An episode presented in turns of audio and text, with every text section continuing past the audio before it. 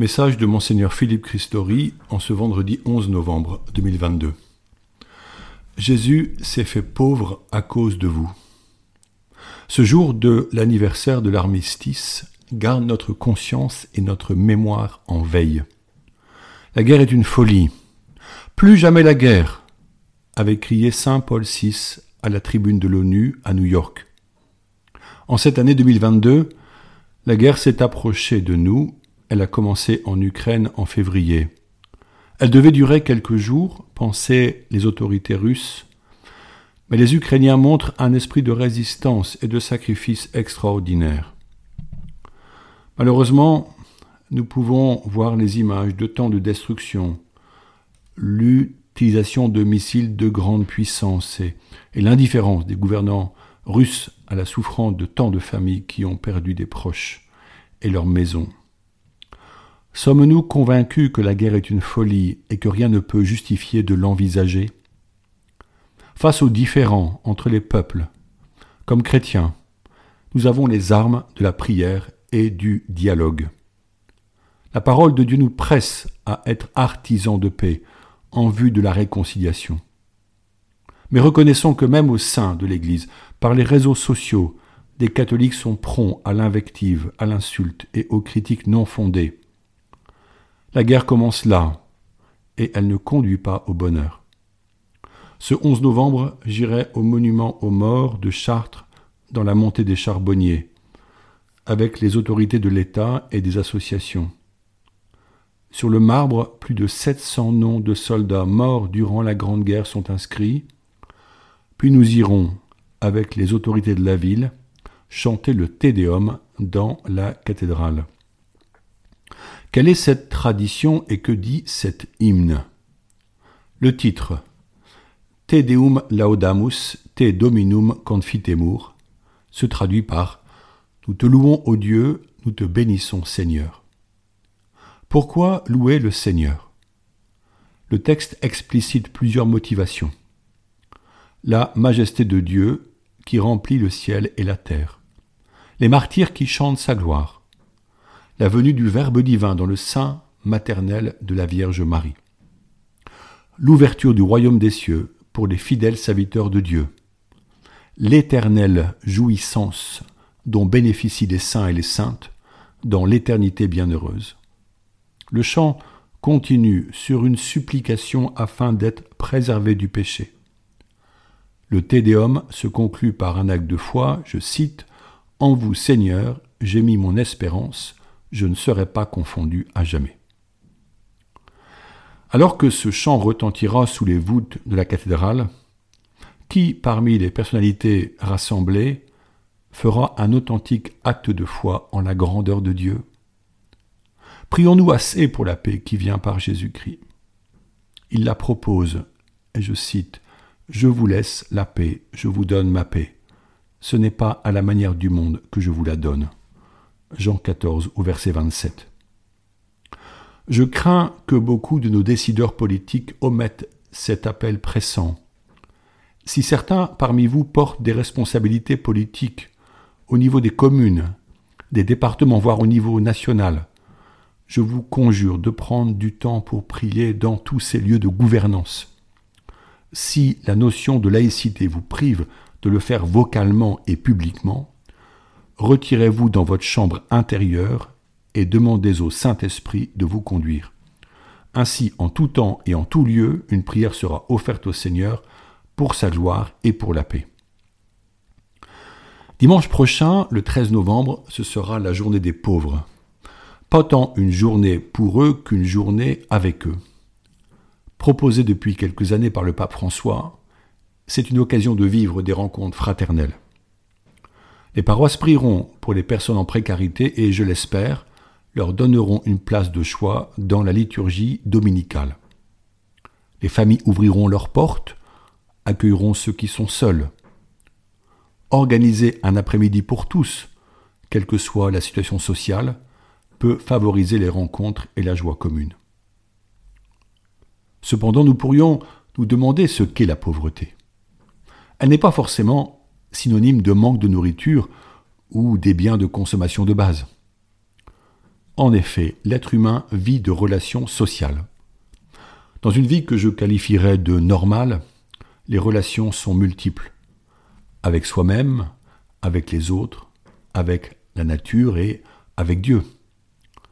Quand l'homme vit ces quatre relations, ne trouve-t-il pas un équilibre physique, affectif et spirituel, source de joie et de satisfaction Alors si l'absence de relation se fait sentir, si le cadre de vie exclut la proximité avec des amis ou des parents, n'est-ce pas là la réelle pauvreté?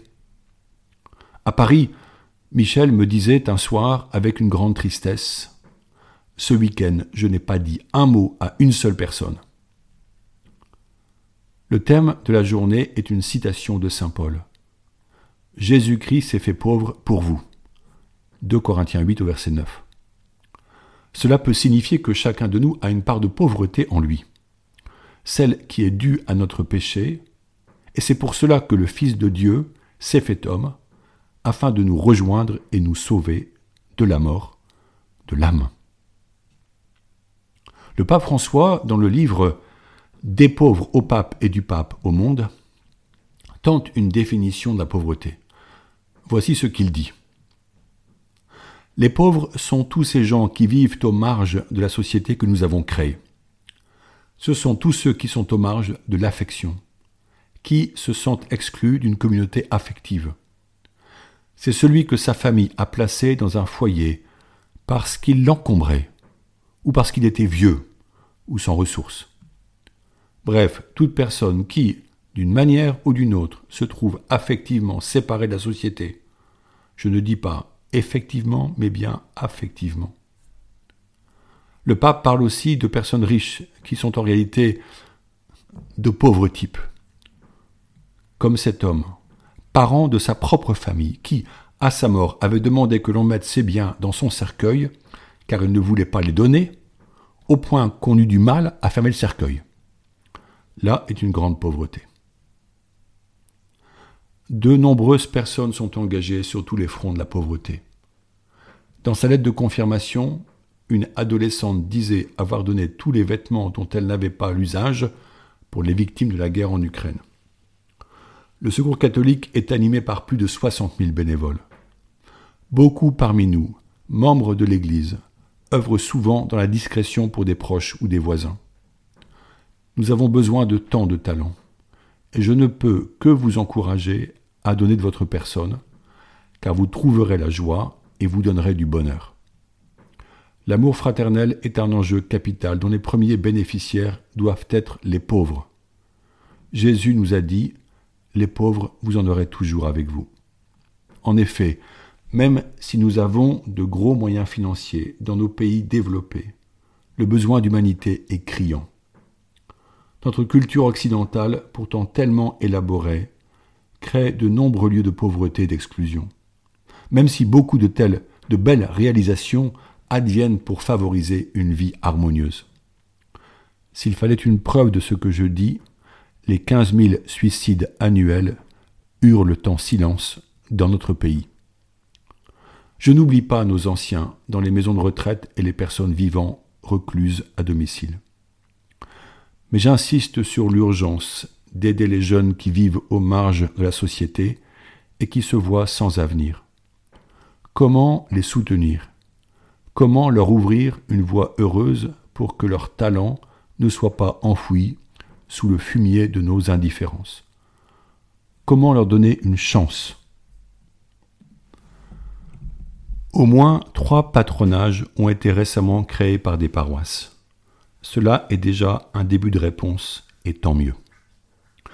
Personnellement, je me vois démuni, mais ensemble, ne pourrions-nous pas trouver quelques réponses? La diaconie diocésaine est une instance permettant de nous rencontrer et de mettre en commun nos bonnes volontés.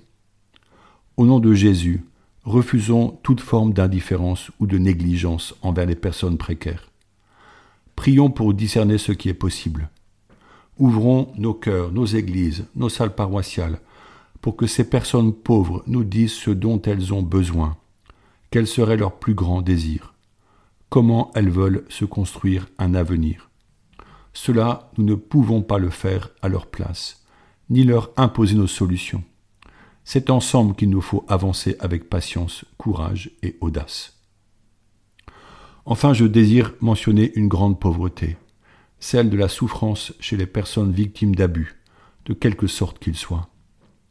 L'Église porte une part de responsabilité par les actes de clercs et de laïcs œuvrant en son sein, par l'indifférence passée envers les victimes de ces drames, par le silence coupable de certains responsables.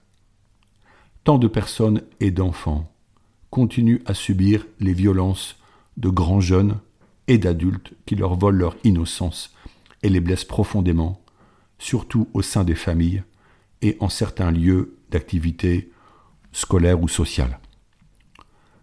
La journée des pauvres peut être l'occasion de les écouter en leur disant que leur parole est importante et que la porte de nos communautés ecclésiales leur est ouverte. J'engage les prêtres et les membres des équipes à offrir une écoute bienveillante et sans jugement à ceux et celles qui viendraient vers eux.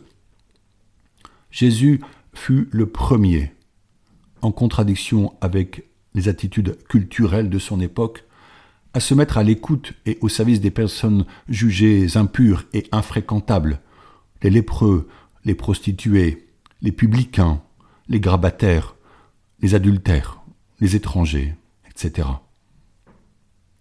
Je vous invite à ce que notre prière soit fidèle et monte vers le Seigneur pour la paix et pour accompagner les personnes pauvres afin que notre cœur soit disponible pour toute rencontre que l'Esprit de Dieu voudra nous proposer.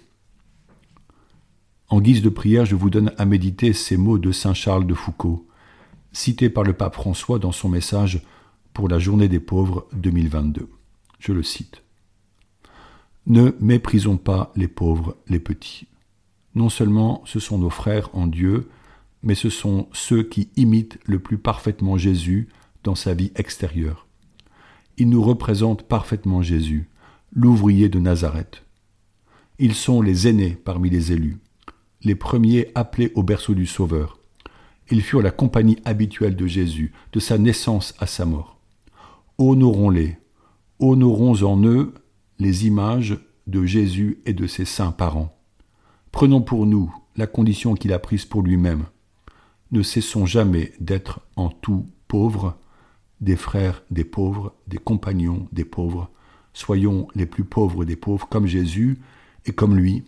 Aimons les pauvres et entourons-nous d'eux. Bonne journée à tous. À bientôt.